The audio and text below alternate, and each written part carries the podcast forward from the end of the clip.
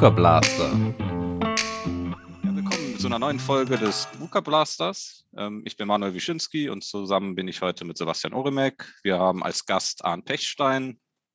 Ich stelle ihn kurz euch mal vor. Arndt Pechstein ist promovierter Neurowissenschaftler, Gründer und Geschäftsführer der Innovationsagentur FI 360. Er ist Berater zu den Themen Innovation, digitale Geschäftsmodelle, Führung, Agilität, ähm, Keynote-Speaker, hat bei TEDx zum Beispiel mehrere Keynotes gegeben. Er ist Buchautor, ähm, darüber habe ich ihn auch kennengelernt über, mit dem, über das Buch Future Skills, das Praxisbuch für Zukunftsgestalter. Ähm, eine große Leidenschaft ist Biomimikry und sein Slogan ist Don't just be successful, be significant. Er hat zudem auch noch einen schwarzen Gurt in verschiedenen Kampfsportarten. Finde ich ganz interessant, weil ich habe jetzt keinen schwarzen Gurt, aber habe auch verschiedene Kampfsportarten mal gemacht. Er ist passionierter Breakdancer, ähm, finde ich auch spannend, und Kletterer. Und er ist der äh, Erfinder der Acht-Tage-Woche. Ja, dann würde ich direkt mal an Arndt weitergeben. Vielleicht, was habe ich vergessen? Fehlt da vielleicht noch was? Er kann es ja kurz mal selber vorstellen und vielleicht, was ist dein Lieblingsmove beim Breakdance. Aha, super. Ja, hallo, ich freue mich hier zu sein. Danke für die Einladung. Äh, schöne Vorstellung. Was fehlt da noch? Ich glaube, äh, das knüpft auch sehr gut an die Acht-Tage-Woche an. Ich habe nämlich diesen unglaublichen Antrieb, ganz viele Sachen zu tun. Und ich würde gerne noch mehr Sachen tun und lasse aber ungern auch Sachen wieder weg, die ich dann einmal liebgewonnen habe. Und deswegen habe ich irgendwann mal vor über zehn Jahren den Schlaf reduziert. Nachdem ich Schlafstudien studiert habe, bin ich auf sechs Stunden runtergegangen von den vorher immer angenommenen acht Stunden. Und zack hat man irgendwie, wenn man pro Tag zwei Stunden weniger schläft, äh, faktisch, wenn man das also addiert einen Tag pro Woche mehr, wo man was machen kann. Ja, also insofern, ja, ich bin unglaublich vielseitig interessiert und mich begeistert einfach äh, das Leben an sich selbst, deswegen auch die Bioinspiration, hast du ja schon genannt, aber deswegen auch Organisation und Zukunft äh, unserer Gesellschaft, Zukunft von Organisationen. Das ist was, was mich begeistert. Ich bin auch noch Vater von zwei kleinen Töchtern und das treibt mich natürlich noch mehr an, Zukunft zu gestalten und deswegen freue ich mich, heute hier zu sein. Ja, super, vielen Dank. Auch äh, ja, schön, dass du da bist. Und hey, wir wollen direkt mal ins Thema dann einsteigen. Ähm, für viele ist ja VUCA ähm, sowas Gefährliches oder die neue Welt. Ähm, vieles ändert sich für Unternehmen. Äh, viele wissen gar nicht, wie die darauf reagieren sollen. Und VUCA ist ja oft sehr, sehr negativ eigentlich äh, ge, ja, genutzt. Und ähm, was ist denn VUCA für dich vielleicht? Mhm. Also VUCA in der Community muss ich, glaube ich, nicht erklären, wofür VUCA steht, aber ähm, die Wahrnehmung, die ich habe, und das ist auch so eine sehr ähm, sehr starker Eindruck auf mich gewesen, wenn ich so das Umfeld anschaue, auch Gesellschaft anschaue, ähm, dass oft das sehr stark negativ wahrgenommen wird. Die Umgebung verändert sich stark. Wir wissen nicht genau, wie sie sich verändert, was das genau für uns bedeutet. Wir können nicht mehr planen. Und was das mit uns macht, ist irgendwie so eine Art Depression. Ich habe, du hast ja vorhin noch gesagt, ich komme ja aus der Neurowissenschaft ursprünglich. Das ist auch ein Phänomen, was wir auch gesellschaftlich wahrnehmen, auch in Organisationen, was wir als gelernte Hilflosigkeit äh, praktisch bezeichnen. Die Leute lernen, sie können eh nichts machen und geben auf. Und das ist natürlich eine sehr dystopische Weltvorstellung, äh, die dann auch noch verstärkt wird durch negative Nachrichten. Ich meine, man braucht ja nur anschalten, irgendwelche Medien, sehr stark dominiert durch Negativnachrichten, weil wir auch viel empfänglicher für negative als für positive Nachrichten sind. Und damit können wir aber keine Zukunft gestalten. Das lässt uns zurückfallen in alte Muster und das ist für mich keine Option. Also habe ich mir überlegt, wie können wir das Ganze neu besetzen? Wie können wir VUCA was ja gar nicht mal neu ist, da kann ich gleich gleich noch was zu sagen, wie können wir das einfach umdeuten und positiv belegen und als Chance begreifen und nicht als was, was uns bedroht und eingrenzt und eigentlich alles schlecht. Das finde ich sehr, sehr interessant, auch so ähm, ähm, am Ende des Tages noch so ein bisschen mit dem äh, Bogen hin zu deiner Acht-Tage-Woche, mit dem Schlaf reduzieren, weil genau dieses Muster aufbrechen. Also ich habe äh, speziell so äh, in den letzten zwei Jahren äh, äh, wahrgenommen. Das Thema Schlaf ist ja etwas, was Leute sehr, sehr stark umtreibt. Es gibt sehr, sehr viel Literatur mittlerweile zu dem Thema, wo äh, viel äh, quasi so mit Schlafstudien gearbeitet wird. Und da ist ja eigentlich die Tendenz, und das höre ich bei vielen Gesprächen, man soll mehr schlafen. Jetzt äh, haben wir so ein, äh, so ein super Beispiel wie dich hier gerade sitzen, der dann sagt, ja, aber äh, mir ist diese Wachzeit ja eigentlich viel, viel wichtiger als diese Schlafzeit. Und äh, für mich passt das. Und ich habe mir das auch, also so hast du das ja hergeleitet, auch aus einem wissenschaftlichen Kontext ein bisschen angeguckt und dann zu sagen, vielleicht kriege ich da ja noch ein bisschen mehr raus, um Dinge zu tun, die mhm. äh, vielleicht auch nicht unbedingt anstrengend sind, ne, sondern auch eigentlich auch immer, man kann sich ja auch mit der Zeit, die man gewinnt, auch erholen. Ne? und äh, das, das finde ich sehr, sehr schön, auch im Zusammenhang mit VUCA, einfach weg von diesen Mustern und immer diesen ganzen Trends zu folgen, sondern auch mal zu entscheiden, was wäre denn für mich persönlich das Beste. Das ist vielleicht ein ganz wichtiges Schlagwort. Also erstmal möchte ich nicht pauschalisieren und für manche Leute sind acht Stunden richtig, für manche sind vielleicht neun Stunden richtig, für manche sind eben sechs Stunden okay. Ähm, und äh, ich glaube aber, dass ganz, ganz viel damit zusammenhängt, wie unsere Einstellung ist. Unsere Haltung und unser Mindset definiert zu großen Teilen, wie dann das auch das Erleben und letztendlich auch die Effekte sind. Natürlich kann ich nicht unbegrenzt reduzieren. Ich werde jetzt wahrscheinlich auf Dauer nicht zwei Stunden schlafen können. Das wird irgendwie auch nicht mehr nachhaltig sein. Aber innerhalb von Grenzen kann ich ganz viel mit meiner Einstellung machen. Und selbst wenn man sich Schlafforschung anschaut, da brauchen wir jetzt nicht ins Detail gehen, aber da gibt es ja auch verschiedene Lager. Die einen sagen, es ist restaurativ, wir brauchen es zum Erholen. Die anderen sagen, es ist eher was, wo der Metabolismus, der Stoffwechsel runtergefahren wird, weil wir einfach nicht gemacht sind für die Nacht und es sicherer und schonender ist, uns da nicht äh, praktisch zu verausgaben und dann die Energie wieder hochfahren, wenn wir in dem Tageslicht in der sicheren Umgebung sind. Und dafür spricht auch, dass viele Organismen, äh, die groß und aktiv sind, äh, nicht unbedingt mehr schlafen. Also es gibt keine Korrelation zwischen Aktivität von Lebewesen oder Größe von Lebewesen, sodass diese restaurative äh, Theorie eigentlich eher wahrscheinlich nicht zutreffend ist. Aber wie gesagt, ganz viel Mindset und äh, dann gucken, Regelmäßigkeit. Ich glaube, Regelmäßigkeit ist wichtig. Wenn ich mal fünf Stunden und mal neun Stunden schlafe, mal schlafe ich aus, mal stelle ich mir Wecker zeitig. Dieses ständige Disruptieren des Körpers ist nicht gut. Aber wenn ich eine Regelmäßigkeit habe, Routine anhalte und dann positiv eingestellt bin und auch sinnvoll empfinde, was ich stattdessen mache, dann erfüllt mich das im Zweifel mehr, als wenn ich viel schlafe und dann aber unzufrieden bin mit dem, was ich meine Wachzeit mache. Ja, und so Routinen fallen natürlich auch, ich greife das jetzt mal ab, äh, auf, ähm, also Routinen ähm, fallen natürlich auch so ein bisschen weg in der VUCA-Welt, also insgesamt bei der Arbeit. Ähm, wie kann man denn da jetzt zum Beispiel dann darauf reagieren? Genau, also ja und nein. Ich würde sogar sagen, dass äh, in der komplexen Welt bestimmte Routinen sogar strukturierter sind als in der klassischen Projektmanagement-Welt oder Organisationswelt. Das ist oft so auch dieser Trugschluss, dass Leute sagen, die sich mit Agilität nicht auskennen, die sagen, das ist Anarchie, da ist nichts organisiert. Genau das Gegenteil ist der Fall. Selbstorganisation und autonomes Arbeiten kann ich ja nur dann gewährleisten, wenn ich entsprechende Rahmenbedingungen setze. Wenn ich zum Beispiel klar weiß, das sind unsere verbindlichen und gemeinsam abgestimmten Ziele, das sind bestimmte Formate, da gibt es Rollen und Verantwortlichkeiten und Zuständigkeiten. Wenn ich das definiere, dann kann ich innerhalb dieser Leitplanken auch selbst organisieren Organisation zulassen. Ander, andernfalls wird es wirklich Anarchie und dann ist es unkontrolliert und chaotisch. Ähm, aber jetzt die Frage, um zu beantworten, wie gehen wir jetzt mit einer VUCA-Welt um? Da habe ich eben jetzt über die Jahre auch in den Prozessen, ich begleite ja viele Organisationen halt in Transformationsprozessen und da treten ja immer wieder, egal jetzt, ich bin überwiegend mit großen Organisationen und Konzernen unterwegs, aber hier und da eben auch mit Mittelständlern und da treten immer wieder die gleichen Probleme auf. Das lässt sich wirklich irgendwie an der Hand abzählen, was immer wiederkehrende Herausforderungen sind und aus dieser Arbeit habe ich dann irgendwann festgestellt, was macht denn jetzt so eine Transformation irgendwie, ich möchte nicht den Begriff steuerbar nutzen, weil es eben nicht steuerbar ist, aber navigierbar und ähm, ein bisschen greifbarer.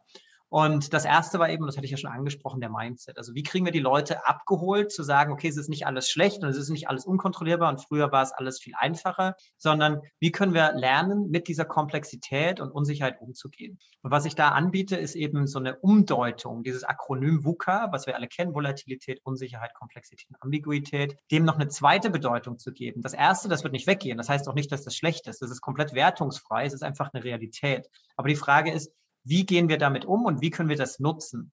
Und dementsprechend habe ich jedem dieser Buchstaben eine neue Bedeutung zugeordnet und ordne da dann auch verschiedene Methoden und Herangehensweisen zu. Das erste ist dem, dem V für Volatilität. Wenn also alles flüchtig ist, wenn alles sich stark dynamisch verändert äh, und wir praktisch nicht mehr genau wissen, was sich wann und wie verändert, dann brauchen wir aber irgendwo einen Fixpunkt.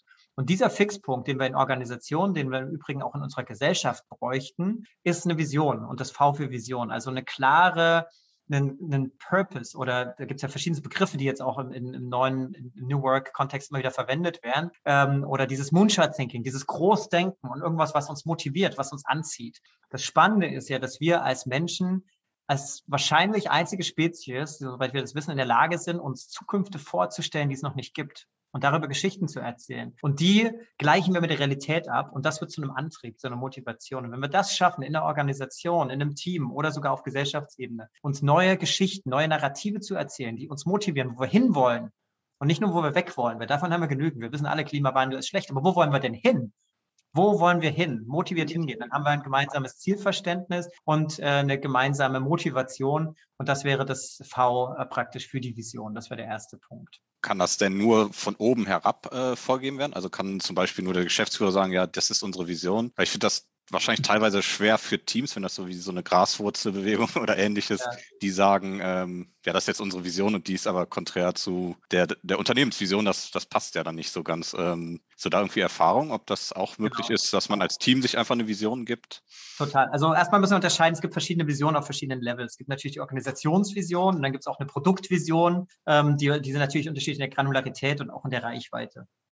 Ähm, aber dann die Frage ist ganz wichtig, wenn wir zum Beispiel bei der Organisationsvision sind, äh, gibt es Beispiele, da kommt die sehr stark von irgendwelchen Gründerpersönlichkeiten. Also wenn man jetzt an Elon Musk denkt, das ist natürlich eine Person, eine Persona, die sehr stark medial auch präsent ist und die sehr stark dort das auch prägt äh, und auch erfolgreich prägt, ob es jetzt der Führungsstil immer der richtige ist oder was, man muss jetzt nicht mit allem übereinstimmen, aber ich glaube, er hat sehr stark geschafft, immer wieder Marken aufzubauen durch eine sehr, sehr starke Vision, die Menschen anziehen. Ob das jetzt ist, die Energiewende voranzutreiben, wie bei Tesla, oder Menschen zu einer multiplanetaren Spezies zu machen, wie SpaceX, das sind halt extrem stark motivierende Visionen. Ähm, eine andere Sache, und das äh, sehe ich sehr häufig, und das ist auch die Arbeit, die ich häufig mache, ist, Visionen gemeinsam zu entwickeln. Ich war gerade jetzt wieder in der Organisation, zwar Mittelständler, da haben wir, es dauert auch oft gar nicht so lange, es hängt natürlich von der Organisationsgröße ab. Dort war das eine Organisation, die sind unter 100 Leute, und da haben wir das relativ zügig in einem Vormittag entwickelt, und da ist es halt spannend, was sind natürlich einerseits Erwartungen äh, von außen auch, also wenn man jetzt vielleicht, vielleicht auch irgendwie ähm, äh, praktisch, wenn man äh, irgendwelche Unternehmen hat, die praktisch Anteilhaber oder Teilhaber der Organisation sind, da gibt es Erwartungen, da ist man nicht komplett frei. Aber mit, indem man diese Abhängigkeiten einbezieht, kann man trotzdem relativ schnell aus der Masse der Leute Vision rausarbeiten. Ich mache das dann gerne in so einem kaskadierten Prozess, dass ich erstmal die einzelnen Leute frage und das immer weiter zusammenführe in kleineren Gruppen, bis man dann auf eine gemeinsame Vision kommt und guckt, resoniert das? Ist das was, was äh, uns motiviert? Und dann, und das war der zweite Punkt, wie bringen wir das dann auf Teamebene? Ich verknüpfe dann gerne diese Vision auch klar mit, mit Zielen. Also ich breche das runter, ich nutze da vielleicht auch hier im, im, äh, in der Community hier bekannt die OKRs, Objectives Key Results. Vielleicht hattet ihr da auch schon mal äh, einen Detail-Input, dass ich dann überlege, was heißt denn das für uns? Wenn das jetzt unsere große Vision ist, was ja in der Regel auch so ein sehr fernes, möglicherweise auch nie komplett zu erreichendes Ziel ist, wie brechen wir das jetzt runter? Was bedeutet das für uns fürs nächste Jahr? Aber selbst das ist ja noch nicht planbar. Was heißt das konkret fürs nächste Quartal und wie? Und da kommt jetzt auch wieder die Menschen mit ins Spiel. Wie können wir als Teams, als Individuen dazu beitragen? Und dass wir sehen, wir haben was zu tun, mit dieser Vision. Wir tragen dazu bei. Und das führt mich vielleicht auch schon fast zum zweiten Punkt des VUCA. Da geht es nämlich dann ganz viel um kulturelle Werte, nämlich um Selbstwirksamkeit. Was ist mein Beitrag, mein Wertbeitrag? Warum gehe ich jeden Tag zur Arbeit? und mache das. Und nicht nur, weil ich Geld dafür kriege, das ist so der terroristische Ansatz des 20. Jahrhunderts, sondern weil ich irgendwo darin auch, wie gesagt, eine Erfüllung sehe. Das muss jetzt nicht mein Lebensziel sein. Ich erwarte jetzt nicht, dass jeder unbedingt jetzt äh, seinen Job, wie ich das zum Beispiel mache, lebt. Aber wir bewegen uns tendenziell dahin. Das ist ein Übergang. Und ich sage immer, das wäre unglaublich toll, wenn wir nicht nur zur Arbeit gehen, um dort einen Job zu machen, sondern wenn das was ist, was, worin wir gut sind und was wir leidenschaftlich machen, weil dann fühlt sich zu großen Teilen nicht mehr wie Arbeit an, sondern wie was, was uns weiterentwickelt, wo wir dran wachsen, wo wir anderen dabei helfen zu wachsen und wo wir irgendwie einen gesellschaftlichen Beitrag leisten. Und das ist eine große Entwicklung und das hängt auch sehr stark eben mit dieser New Work und diesen ganzen Transformationen auch von Gesellschaft und menschlichen Werten zusammen. Ich habe da ganz oft auch die Erfahrung jetzt gemacht, dass viele das gar nicht so wollen, diese Selbstwirksamkeit oder diese Selbstbestimmtheit, ähm, dass sie sagen, ach, ich fände es eigentlich ganz cool, wenn ein Manager sagt, ja, mach dies und jenes, dann muss man sich nicht selber viel Gedanken machen. Was sagst du diesen Personen ähm, oder wie motivierst du die? Manche sagen ja auch, ja, eine Vision brauchen wir nicht. Ähm, wie kann man die auch irgendwie abholen? Ja, also es gibt es gibt auch immer wieder und äh, die Argumente kenne ich. Ähm, ich halte da mal dagegen, weil die Erfahrung zeigt es immer wieder, dass äh, es das ist halt auch ein konditioniertes Verhalten. Natürlich ist es erstmal vermeintlich einfach, das zu tun, was mir jemand sagt. Es ist aber so gar nicht erfüllend und wir alle, also das ist auch, eine, auch wieder eine Sache des Menschenbildes. Bin ich in diesem Fixed Mindset, jemand äh, ist halt so, wie er ist oder sie ist und äh, so bleibt man dann halt auch und damit ist man auch zufrieden. Oder, und das vertrete ich immer und auch zunehmend ist das eigentlich auch das, was äh, Verhaltenspsychologie und Neuropsychologie und so weiter äh, zum Vorschein bringt. Wir Menschen sind eigentlich da und leben generell dafür gemacht, sich weiter zu entwickeln, was wir übrigens auch als Attribut brauchen in der VUCA-Welt. Das heißt, wir sind davon getrieben, Sachen auszuprobieren, erfreuen uns am Lernen, sind, äh, haben Erfolgserlebnisse, wenn wir irgendwie einen Wertbeitrag haben. Ähm, das heißt, selbst äh, Personen, die jetzt relativ vorhersagbare, routinierte Aufgaben machen, werden dadurch motiviert, wenn sie auf einmal Anerkennung kriegen, wenn jemand sieht, was sie tun und sagen, du machst zwar jetzt diesen Hintergrundprozess, aber es ist cool und das unterstützt uns. Und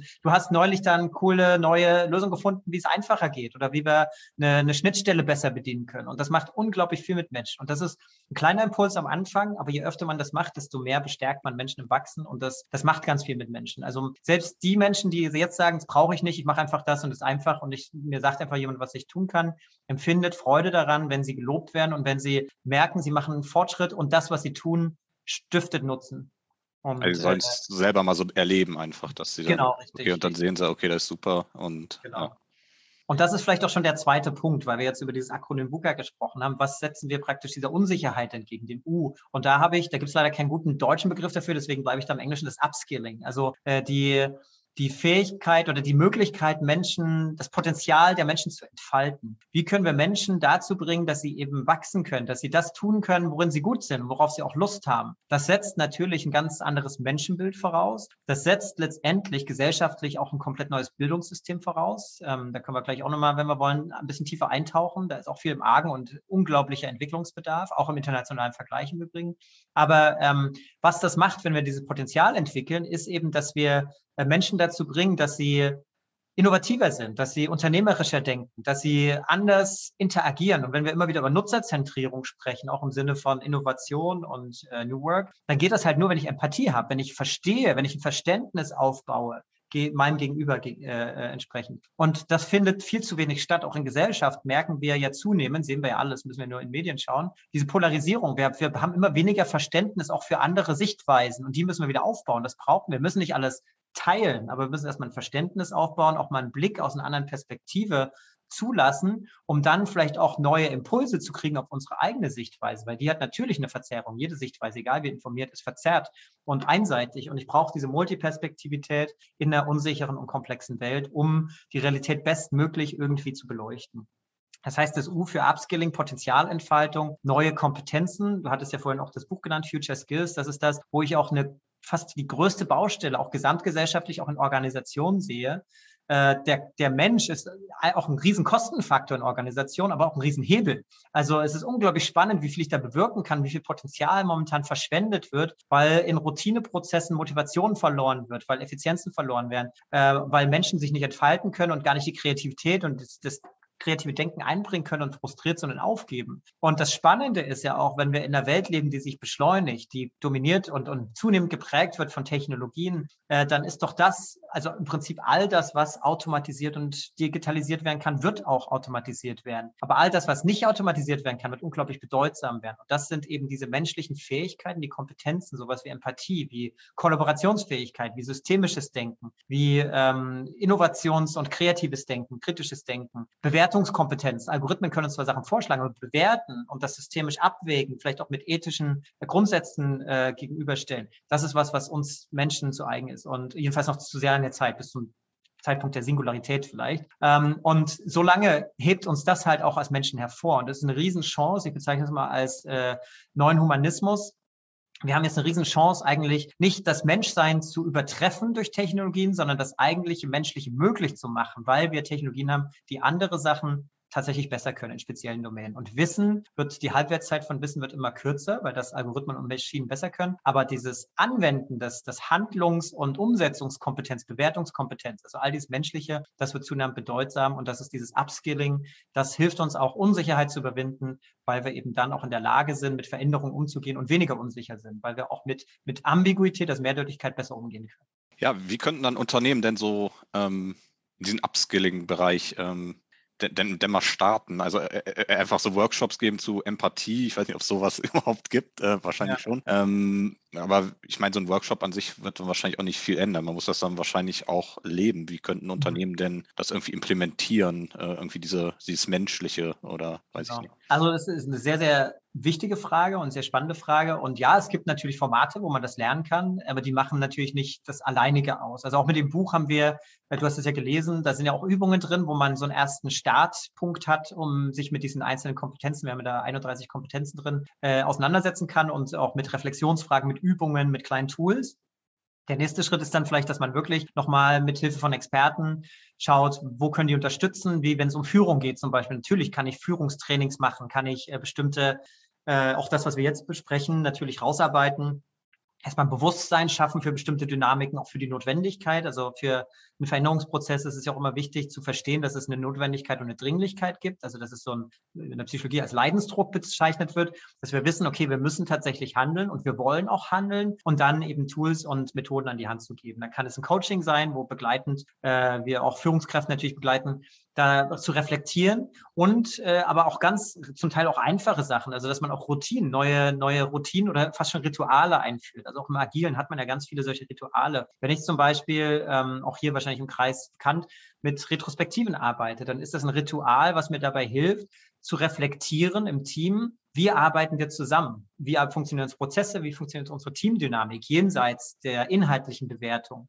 Und das hilft natürlich ganz viel, dass, dass man Vertrauen schafft, dass man sich austauscht, dass man diese kontinuierliche Verbesserung im, einbaut, dass man praktisch regelmäßig auch reflektiert, was funktioniert nicht, was können wir verbessern, wie können wir es verbessern und damit auch Methoden wie zum Beispiel oder, oder Ansätze und Kompetenzen wie zum Beispiel Empathie und Verständnis, äh, dieses, dieser Verbesserungswille, dieses systemische Denken. Warum ist, funktioniert das nicht? Vielleicht hängt es ja mit dem, dem und dem zusammen. Das wird damit implizit auch trainiert. Insofern gibt es da Ansätze neben Trainings und neben Werkzeugen eben auch bestimmte Routinen, die das mit verstärken und verankern können. Und das ist auch ein Kaskadenprozess, also tatsächlich emergent. Kultur ist ja nichts, was ich jetzt mit, mit Verhebel umlege und verändere.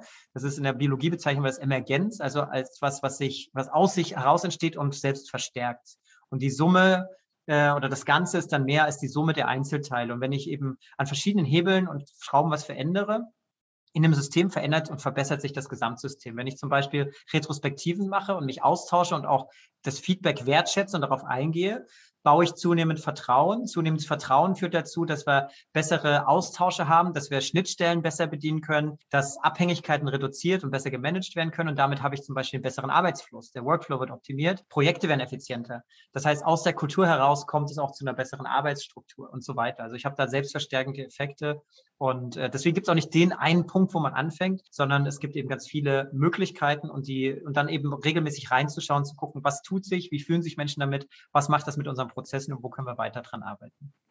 Also dann auch wieder so ein bisschen ausprobieren. Ähm, also genau. ich glaube auch, dass auf der anderen Seite hat man vielleicht auch zu viele Tools, ne? Irgendwie, dass man denkt, okay, wo fängt man an? Aber dann guckt man, was passt, ähm, probiert das aus und wenn es gut klappt, dann, dann behält man es und sonst Genau, das nächste aus, genau. Absolut richtig. Und das ist äh, auch ein wichtiger Punkt. Also gerade äh, wenn wir über Kulturwandel, über Transformationsprozesse sprechen, auch da sind wir in einer komplexen Domäne. Es gibt ja möglicherweise auch hier, ich weiß gar nicht genau, was äh, eure HörerInnen alles kennen, aber äh, im Prinzip gibt es da dieses Cynevin Framework. Vielleicht habt ihr darüber schon gesprochen. Und das äh, kategorisiert so ein bisschen, auch wenn es kein Kategorisierungsframework ist, aber es teilt so ein bisschen die Welt ein in verschiedene Kontexte.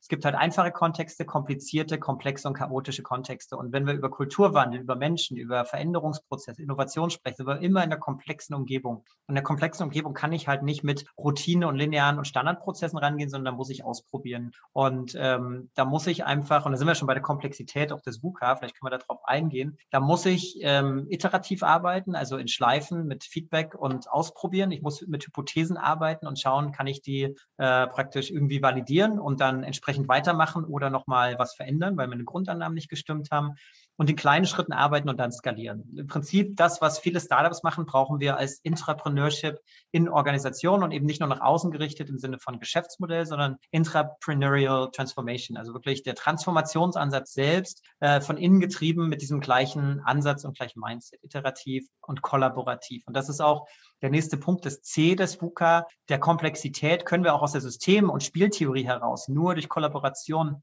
begegnen. Eine komplexe Welt lässt sich nicht durch Experten beschreiben, lässt sich nicht durch Einzelmeinungen und einzelne Führungspersonen beschreiben. Das geht sicherlich eine Zeit lang mal gut, aber wird immer auf lange Sicht scheitern. Für Komplexität muss ich Multiperspektivität, da brauche ich Verschiedenheit, Diversität, da brauche ich auch Störungen im System. Nur so können Systeme sich weiterentwickeln und lernen. Und deswegen ist das äh, C oder K, je nachdem, ob man jetzt die deutsche oder englische Version von VUCA nimmt, für Komplexität ist da die Kollaboration. Und da geht es eben darum, wie können wir raus aus diesem wettbewerblichen Denken. Und das ist auch verankert in unseren Organisationen. Wenn wir zum Beispiel über äh, Individualboni denken, über äh, Zielvereinbarungen, das sind alles Einzelincentivierungen. Im besten Fall haben wir noch Teamincentivierungen, aber dass wir wirklich so gemeinsame Organisationsziele haben, wo wir wieder bei der Vision, beim Anfangspunkt des V sind, ähm, und darauf gemeinsam hinarbeiten und gemeinsam systemisch verbessern, das findet sehr, sehr selten statt. Und deswegen haben wir oft Zielkonflikte und super Ineffizienzen und äh, wettbewerbliche Sachen. Und das mündet dann oft noch in klassischen Organisationen dazu, dass es extreme Zielkonflikte zwischen Abteilungen gibt. Dass es da verschiedene Ziele gibt. Wenn du zum Beispiel einen Einkauf hast, der dann, dessen Verhandlungsziel ist, wir müssen mindestens zehn Prozent runterverhandeln von den Lieferanten und die Lieferanten haben aber mit den eigentlichen Kunden schon was anderes abgestimmt, ist gar nicht möglich. Im Zweifelsfall dann ihr Programm abspecken, das gar nicht mehr zielführend ist. Dann habe ich in der Diskussion selber schon durchgemacht, auch bei großen Unternehmen, äh, dann hat man in der Diskussion und der Zeitverzögerung, die dadurch entstanden ist, wo man ja tatsächlich mit den Teams noch nicht arbeiten durfte, weil man noch nicht beauftragt war, mehr Geld hat das gekostet, weil sie halt Prozesse verzögert haben, als sie letztendlich rausgeholt haben. Das sind absolute Zielkonflikte und Frustration auf allen Seiten. Und äh, da gibt es halt nicht ein gemeinsames Zielverständnis. Und sowas findet sehr oft statt und das muss aufgelöst werden. Und deswegen bezeichne ich das auch als hybrides Denken, Hybrid Thinking, weil wir in einer Welt leben, wo eben Grenzen verschwimmen. Es gibt weder die Silos und die Abteilungen. Äh, es muss halt übergreifend gedacht werden. Es muss immer dieses auch Ende zu Ende Verantwortung in Teams, also immer in, in, in Kreisläufen und Wertschöpfungsketten gedacht werden und nicht in einzelnen Silos und Funktionseinheiten, weil jede Übergabe führt zu Informationsverlusten, äh, führt zu einem Mangel an äh, oder einer Reduktion an Ownership, an Teilhabe. Und das funktioniert halt nicht. Wenn Leute aber merken, ich mache das und ich bin auch dafür verantwortlich bis zum Ende und ich sehe den Erfolg, habe ich einen ganz anderen Drive, eine ganz andere Dynamik, eine ganz andere Motivation und eine andere Qualität.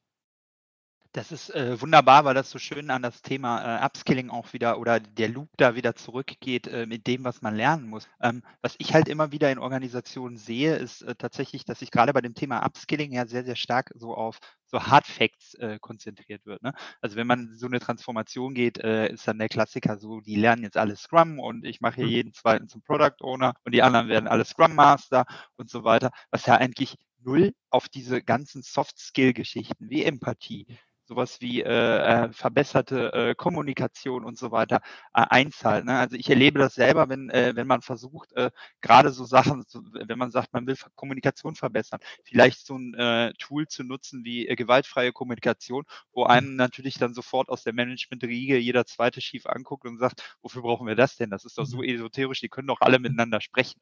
Ne? Mhm. Also wie machst du das äh, quasi in deinen Beratungsmandaten so ein bisschen dringlich, dass das quasi meistens und das äh, äh, empfinde ich tatsächlich meistens die größeren Baustellen sind, als mhm. Leuten jetzt irgendwelche Frameworks beizubringen, ja. weil in, ja. im Grunde wissen die, wie sie arbeiten sollen. Mhm, absolut. Und äh, das geht auch zurück auf das schöne Zitat, ähm, a fool with a tool is still a fool. Also nur ein Tool um reinzuwerfen mit, mit alten Ansichten und Herangehensweisen wird halt auch nichts verändern. Das wird Scheitern und zu Frustration führen. Und deswegen werden auch viele Begriffe und äh, wertvolle Werkzeuge verbrannt, weil sie halt eben in einem falschen Kontext eingesetzt werden. Aber ähm, die Frage war ja, wie, wie gehe ich damit um? Also in der Regel, erstmal habe ich eine sehr, sehr persönliche Beziehung zu meinen Kunden, immer, äh, zu den Unternehmen und den Menschen. Also ich bin, mir ist auch vollkommen egal, ob da jetzt ein, ein Führungskraft drin ist oder jemand aus dem Team. Das ist für mich erstmal aus Außenperspektive vollkommen egal und ich versuche erstmal ein Verständnis aufzubauen, die Leute auch kennenzulernen. Ich starte auch immer mit, äh, ich nenne das mal Kulturanalyse, ich starte immer mit Gesprächen, mit qualitativen Gesprächen, möglichst divers aus verschiedenen Abteilungen, verschiedenen Ebenen, um mir ein Bild zu machen, wie ticken die Leute, mir gegenüber öffnen die sich ja auch, weil die ja unvoreingenommen sind. Und ich kann dann sehr schön aus so einer Vogelperspektive Perspektive aggregieren, was sind so Konfliktpunkte, was sind auch Potenziale. Und äh, damit gehe ich rein und dann die Frage, wie geht man jetzt mit solchen neuen Methoden um? Ich führe die halt erstmal implizit ein, indem ich zum Beispiel meine Workshops so aufbaue, indem ich zum Beispiel Retrospektive mache, ohne dass ich das jetzt groß so benenne und sage, wow, jetzt ein neues Tool, sondern ich mache das und dann erleben die, also erlebnisbasiertes Erlernen und Kennenlernen ist ganz wichtig. Dann merken sie, cool, das ist, da haben wir unglaublich viel geschafft in einer kurzen Zeit. Wir haben das Gefühl, wir haben Fortschritt gemacht und jetzt wissen wir auch ganz konkret, was wir machen sollen. Das ist revolutionär auf den Unternehmen. Unternehmen. Das klingt super trivial, aber einfach mit einer klaren Agenda, mit einem klaren Ergebnis aus dem Meeting rauszugehen, wo alle das Gefühl haben, die Zeit war es wert zu investieren, ist oft in Unternehmenssettings revolutionär, weil viele aus Meetings so nicht rausgehen.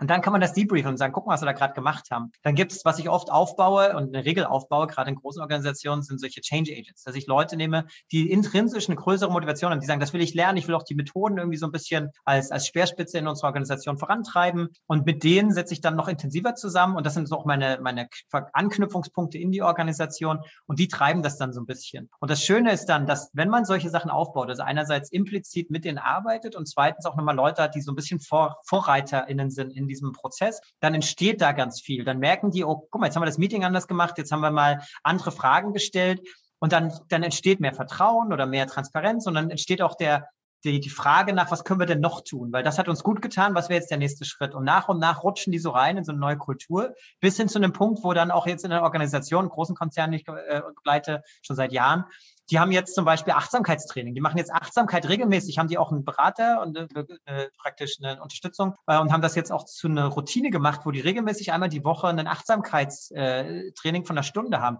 Das war früher undenkbar. Da denkt man auch esoterische Quatsch. Warum soll ich jetzt hier irgendwie Achtsamkeit, Meditation so machen? Das ist jetzt Routine und die schätzen das alle. Und seitdem die das machen, die haben ja auch diese MitarbeiterInnen-Befragungen regelmäßig, sind halt auch die Kulturwerte angestiegen. Also nicht nur deswegen, aber durch die Gesamtheit dieser Sache und die Bereitschaft wächst, aber es muss halt langsam passieren. Man darf sich da nicht hinstellen und sagen, jetzt ein cooles Tool oder coole, jetzt machen wir alle äh, gewaltfreie Kommunikation und so funktioniert und dann wird es nach dem Protokoll gemacht, das wirkt halt steif und dann gibt es halt Widerstände. Und da muss man sehr sensibel umgehen, mit den Menschen mitnehmen und es auch erleben lassen, was ist der Vorteil im Kleinen. Auch hier wieder das iterative, kleine Erfolgserlebnisse schaffen und dann diesen Bedarf, okay, da können wir auch noch mehr machen und das tut uns gut. Wie nimmst du an solchen Stellen denn sowas wie das Management mit? Also ich, äh, also in den Gesprächen, die wir mit den äh, äh, Leuten, die wir vorher in den Podcasts haben, mit denen, was ich selber erlebe äh, und äh, aus zahlreichen Kontakten, ist das halt immer so eine Geschichte. Transformation wird immer äh, re relativ stark top-down gemacht und meistens findet sie top halt einfach wenig statt. Halt, mhm. ne? Also das ist dann immer das, äh, das Feigenblatt, wo dann tatsächlich auf einmal Workshops, die bei Mitarbeitern drei, vier Tage dauern, im Management aus Zeitmangel dann mhm. natürlich irgendwie in einem halben Tag durchgezogen mhm. werden, wo ich mich dann immer frage, okay, wie nachhaltig ist dann tatsächlich ja, ja. das, was da überhaupt ankommt? Oder ist das einfach, okay, wir haben das gemacht und jetzt sollen die anderen bitte das richtig machen und äh, uns quasi das äh, Richtige hinlegen. Also dass diese Änderungsbereitschaft für das Unternehmen quasi eingefordert wird, aber aus äh, der Führungsriege eigentlich sehr, sehr wenig eigene Bereitschaft da ist, wirklich was mhm. an dem Kontext, den man hat, wirklich zu ändern. Genau.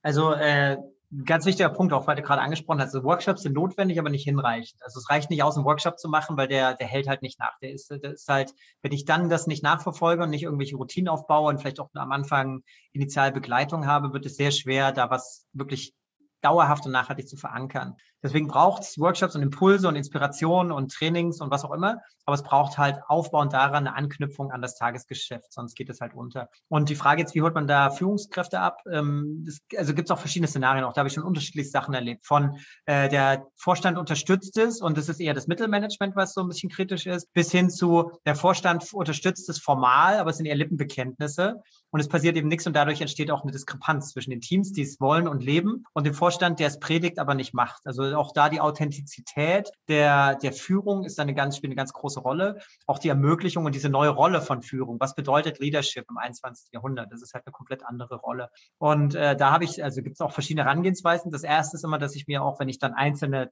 praktisch Teilnehmende oder, oder Stakeholder da kenne, dass ich auch versuche, da Einzelgespräche zu suchen, wenn ich besonders merke, da gibt es Konfliktpunkte, dass ich auch da ähnlich wie ich schon vorhin sagte, diese empathische, ähm, ähm, dieser Ansatz zu schauen, was motiviert die Person, was stecken da für Ängste dahinter oder für Unsicherheiten oder für Motive, Bedürfnisse, um bestimmte Sachen vielleicht auch zu blocken oder erstmal nicht zu verstehen. Ist es eine, ein äh, praktisch Mangel an Verständnis dafür oder einfach keine Kenntnis? Ist es eine Unsicherheit? Ist es bestimmte andere Bedürfnisse, um das erstmal zu verstehen? Und dann kann man daraus, aus dieser Perspektive kann man auch überlegen, kann ich die Bedürfnisse anders befriedigen? Kann ich vielleicht die Unsicherheit abbauen, äh, nachdem ich das Verständnis aufgebaut habe? Kann ich vielleicht auch bestimmte Unsicherheiten dadurch nehmen, dass ich einfach, dass da ein Missverständnis versteht, weil es eben Mangel an, an systemischem Verständnis, was das bedeuten könnte, bedeutet? Kann man vielleicht inspirieren durch andere Fallbeispiele, wo das ähnlich war? Also es ist dann auch situativ zu entscheiden natürlich. Aber vielleicht ein schönes Beispiel, was ich hier nennen kann, auch äh, bei einem Kunden, was wir da gemacht haben, da gab es halt genau dieses Problem Top-Management, also wirklich das Board, äh, überwiegend Lippenbekenntnis und hat eben nicht die klassische Führungsrolle, also die, die klassische vielleicht eher, aber nicht die, die moderne Führungsrolle, die eigentliche Führungsrolle wahrgenommen, äh, der authentischen Führung und des Ermöglichens und des äh, Clearing Impediments, also wirklich Hindernisse auf dem Wegräumen und Ermöglicher, äh, sondern war eher so klassisch, äh, ja, eben wie man sich so Management vorstellt. Und die Teams waren super sowohl ähm, in der Lage, weil sie die methodischen Kenntnisse hatten und wollten das auch machen, das waren auch motiviert, das zu tun, haben sich aber immer wieder gebremst gefühlt, weil es eben nicht konsistent war mit der Gesamtorganisation und immer wieder an klassische Barrieren gestoßen ist. Und was wir da gemacht haben, um das aufzulösen, waren zwei Sachen. Wir haben gemerkt, wir müssen das Vertrauen wiederherstellen, wir müssen wieder den Kontakt herstellen zwischen Basis und Leadership. Und wir müssen das Leadership irgendwie mitnehmen auf einer Reise, dass sie verstehen und das auch leben, dass sie authentisch vorleben. Was wir da gemacht haben, auch hier muss, auch da muss man kreativ sein. Auch das macht ja Spaß.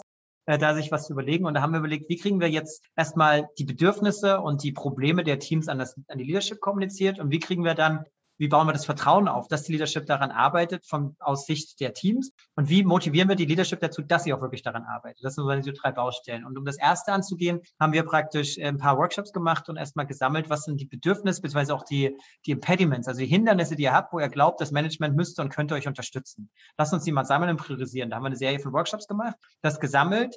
Und dann haben wir diese priorisierten Top Punkte an eine, wirklich, das war noch lange vor Corona, das ist schon mittlerweile fünf Jahre her oder so, an einem, in einem Korridor angehängt, an einem Brown Paper und haben dann eine Kampagne gestartet in der Organisation.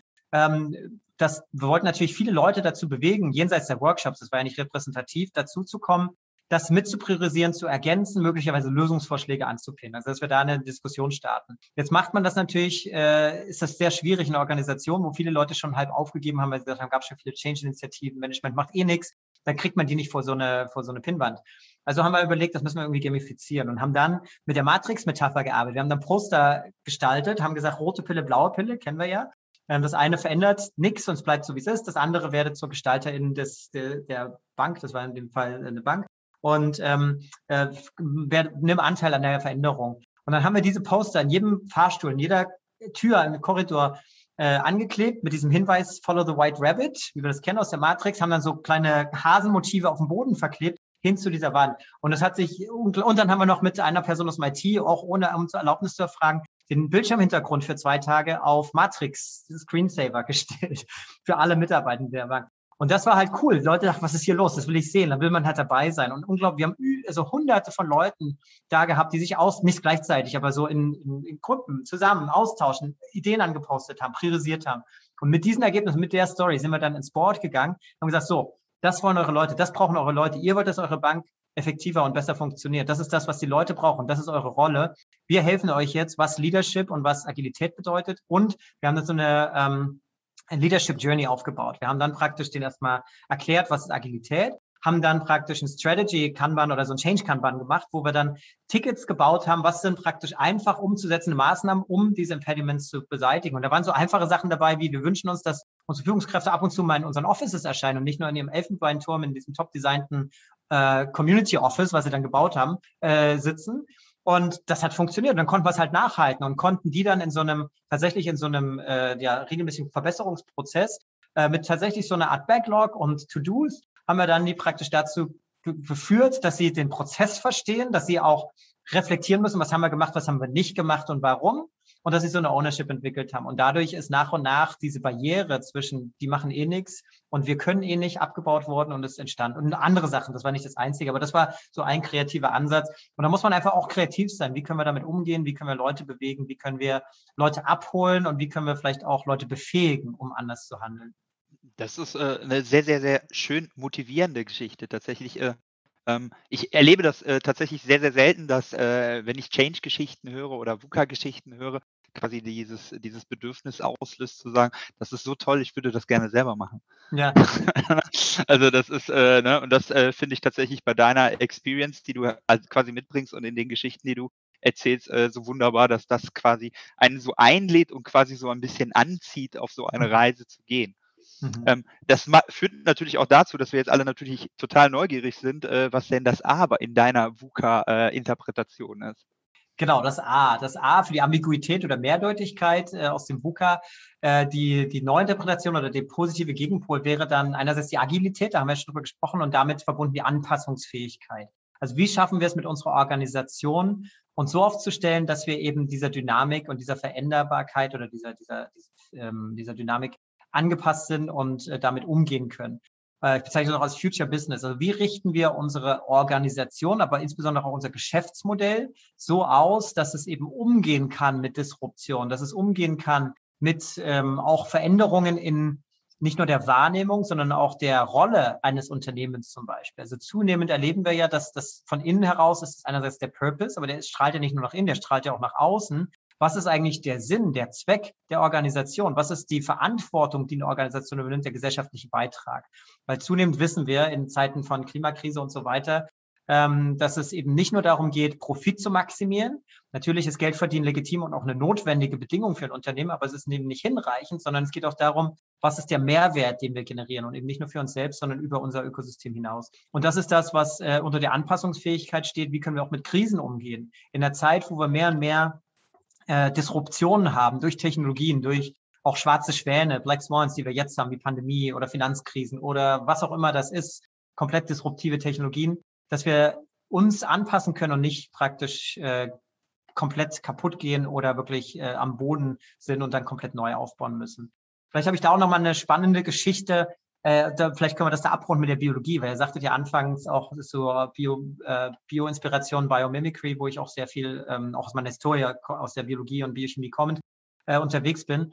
Äh, ein schönes Beispiel, was ich da mal bringe, ist der Bienenschwarm. Der Bienenschwarm besteht zu 90 Prozent aus sogenannten Conformity Enforcers, also Bienen, die Konformität verstärken. Die fliegen zu einer etablierten Futterquelle bringen Nektar zurück und werden dann von geringem Prozentsatz der Bienen, das sind sogenannte Inner Judges, die bewerten, also die Bewertenden, bewerten, wie viel sie einbringen und von den Resource Allocators, also von denen, die die Ressourcen verteilen, werden sie dann belohnt. Damit haben wir ein Feedback-System, was wir schon mal in vielen Organisationen jenseits der Boni, die aber eher hinderlich sind, was ich vorhin schon sagte, eher ja nicht haben. So, so ein Feedback-System in regelmäßigen Schleifen, was eben förderlich. Und jetzt wird es aber spannend. Fünf Prozent der Bienen sind sogenannte Diversity Generators. Das sind also Bienen, die Diversität erzeugen, Störungen verursachen. Das sind die Scouts, die fliegen woanders hin, gucken nach neuen Futterquellen, kommen zurück, haben eine gefunden, kommen zurück in den Bienenschwarm, machen ihren Schwänzeltanz, den Waggle Dance. Und das kennen wir jetzt als Organisation, keiner hört zu. Warum auch? Es geht ja allen gut. Das Geschäftsmodell boomt, wir haben großen Absatz, es läuft ja vermeintlich alles. Warum sollen wir denn was Neues machen? Könnte ja riskant sein. Es gibt ja keinen Bedarf. Irgendwann versiegt aber selbst die beste Futterquelle. Irgendwann werden also diese Bienen, die zurückkommen, mit weniger Belohnung ausgestattet, werden ruhiger und ruhiger und diese fünf Prozent äh, der, der sogenannten Störenden, der Diversity Generators, werden sichtbar und der Schwarm ändert sein Verhalten. Und wenn das nicht passieren würde, besteht halt die Gefahr, dass äh, ja möglicherweise nicht rechtzeitig eine Anschlussfutterquelle gefunden wird. Und diese Dynamik ist unglaublich interessant, weil es zeigt, dass Systeme Störung brauchen. Und das wissen wir auch systemtheoretisch. Stabile Systeme sind auf Dauer hochfragil, weil sich Umgebungen immer verändern. Komplexität ist auch nichts, was das 21. Jahrhundert erfunden hat. Die Welt an sich war immer komplex und äh, wird auch immer komplex sein. Leben ist komplex. Und deswegen brauchen wir Systeme, die mit Störungen umgehen können und die Störung integrieren, um Neues zu lernen. Lernen geht nur durch Störung, durch neue Impulse. Äh, wenn ich immer wieder das, was wiederhole, was ich immer mache, dann bin ich zwar super stabil, aber sobald die Bedingung sich ändert, kann ich halt nichts mehr. Und genau das ist in dieser Anpassungsfähigkeit Agilität. Wie kriegen wir das in Organisationen, in Geschäftsmodellen abgebildet?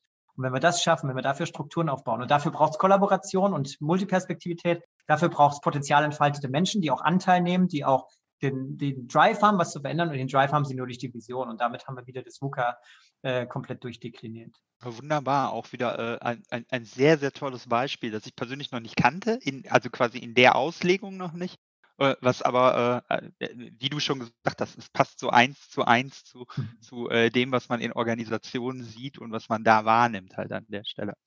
Was mich tatsächlich jetzt ein bisschen interessieren würde, wir haben ja jetzt sehr, sehr viel darüber gesprochen, wie du Leute enablest quasi und über Lernen und Upskilling und ich würde jetzt so in Richtung Ende äh, hin ein bisschen äh, gerne auch von dir erfahren.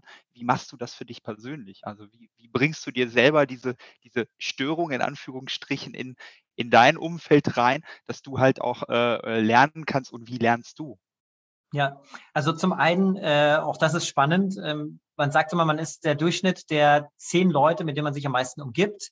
Und ich versuche das erstmal schon ständig zu verändern, beziehungsweise auch Impulse zu holen. Also ich habe auch das Privileg, glaube ich, durch meine Arbeit und durch auch dieses Netzwerk, was ich habe, mit unglaublich vielen Sichtweisen konfrontiert zu werden und unglaublich spannende Persönlichkeiten kennenzulernen, die natürlich unglaublich viele Impulse setzen und auch mein, mein Weltbild im positiven Sinne überstören, weil ich halt neue Impulse kriege, neue Sichtweisen, die mich auch reflektieren lassen und lernen lassen. Das Zweite ist, das hatte ich ja anfangs schon gesagt mit der Acht-Tage-Woche, ich habe intrinsisch schon einen unglaublichen Drive, immer wieder neue Sachen zu lernen, ob das jetzt körperliche Aktivitäten sind oder Konzepte oder generell Denkweisen, auch philosophische Sachen, also unglaublich viele Interessen. Und deswegen, ich bezeichne das auch als hybrides Denken. Ich glaube, äh, und wenn man sich so anschaut, so Universaltalente wie zum Beispiel Leonardo da Vinci, das war halt nicht nur ein Ingenieur, das war auch nicht nur äh, irgendwie ein, ein Naturwissenschaftler, das war halt ein Künstler und Musiker und der hat halt ganz viele Disziplinen zusammengebracht. Und ich glaube, das ist das Spannende, wenn man einfach neugierig ist. Das, was Kinder schon von der Definition her sind. Und das ist nämlich meine zweite Störung also nicht Störung, sondern Disruption im Sinne von Störung auf System, nicht, nicht, äh, nicht, nicht negativ äh, konnotiert. Meine Kinder, unglaublich toll, was ich mit und von denen lernen kann, die Welt nochmal ganz anders zu sehen. Und ich glaube, vielleicht ist das auch so ein schönes Schlussbild jetzt, ich glaube, wir sollten noch viel mehr uns anschauen, wie Kinder, bevor sie durch diese Konditionierungsmaschinerie gegangen sind und irgendwie alle so sind, wie wir jetzt auch sind, was wir von denen lernen können, wie die mit Neugier, mit Offenheit, mit auch Frustrationstoleranz, wenn mal was nicht funktioniert, wenn sie laufen lernen oder neue Sachen lernen, wenn wir das uns wieder aneignen und äh, einfach Inspiration daraus nehmen. Also ständig, ich glaube, selbst im Tiermodell, ich komme nur, wie gesagt, aus der Biologie, äh, diese sogenannten Enriched Environments, wenn man Tiere, Mäuse in eine Umgebung packt, die angereichert sind mit irgendwelchen Clues und irgendwelchen Informationen, sind die viel kreativer und viel wendiger und viel auch äh, glücklicher als Tiere, die in der gleichen und stupiden Umgebung sind. Also das brauchen wir. Wir müssen raus in die Natur, viel mehr uns mit der Naturumgebung kulturell interessieren, mit Menschen umgeben, Gespräche suchen, auch andere Meinungen einfach mal zuhören, weil dadurch kriegen wir halt auch Diversität und Störung. Und wenn wir das machen und eine große Vision, was ist, das hat mir auch geholfen, vielleicht ist das auch mal ein Impuls auch hier an die Zuhörerschaft. Wo wollen wir eigentlich hin? Wo will ich als Mensch hin? Und für mich, ich war halt in der Forschung, das war halt für mich nicht das Erfüllende, ohne das abzuwerten. Forschung ist unglaublich wichtig. Aber ich habe mir die Frage gestellt, wenn ich mal kurz vor meinem Lebensende bin und meinen Enkeln vielleicht erzählen möchte, was ich gemacht habe, worauf bin ich stolz? Womit habe ich, worauf bin ich stolz, dass ich meine Lebenszeit darin investiert habe? Und da kommen wir ganz schnell zur Vision. Für mich war es eben, ich möchte Menschen begeistern. Ich möchte Menschen aktivieren, um gemeinsam eine bessere Zukunft zu gestalten. Das ist mein Antrieb und ich habe diese Vision. Und danach suche ich halt auch Informationen. Was hilft mir? Was hilft anderen dabei? Das zu ermöglichen. Und wenn wir so einen Antrieb, so einen Purpose haben und wenn wir dann diese Neugier haben, Neues zu lernen, dann ist schon ganz viel geschafft. Und der Rest, das ist nicht immer einfach. Man hat trotzdem Hindernisse, man hat trotzdem äh, Fragen und man findet nicht sofort alle Lösungen, aber man ist mal offen und man geht, glaube ich, anders an Probleme und an die Welt ran, als wenn man eben diesen Drive nicht hat oder auch diese Bereitschaft nicht hat, mal Neues auszuprobieren. Ja, vielen Dank für die ganzen Impulse, ähm, auch für deine Zeit. An der Stelle würde ich mich tatsächlich auch nochmal bedanken wollen, äh, Arndt, für, der, für deine Sehr Zeit und äh, dass äh, du tatsächlich, glaube ich, äh, eine Sache geschafft hast, die äh, bis dato äh, mir in, in, in all den Podcasts noch nicht so bewusst geworden ist, dass man VUCA durch die Umdeutung, die du quasi davor vornimmst, das wird, VUCA wird ja immer so ein bisschen als so eine dunkle Wolke angesehen. Mhm. Das ist so ein Threat, so eine Gefahr für die mhm. Unternehmen, für einen selber, ne, für die Gesellschaft und so weiter aber äh, dass man das tatsächlich in so eine, äh, so, so eine quasi so eine anziehende Geschichte umwandeln kann, in der man sagt, eigentlich ist das doch ganz, ganz toll und äh, eigentlich würde ich doch ganz gern dahin wollen. Und das ist etwas, äh, das habe ich bis dato noch nicht erlebt und äh, dafür äh, würde ich mich äh, sehr, sehr herzlich bei dir bedanken wollen, weil ich glaube, dass das auch unseren Zuhörern tatsächlich an der Stelle nochmal einen ganz, ganz anderen Blick auf VUCA gibt. Schön, das freut mich. Also mir hat es auch Spaß gemacht. Danke für die Einladung und genau das ist auch mein Ziel, wenn ich da möglichst viel inspirieren kann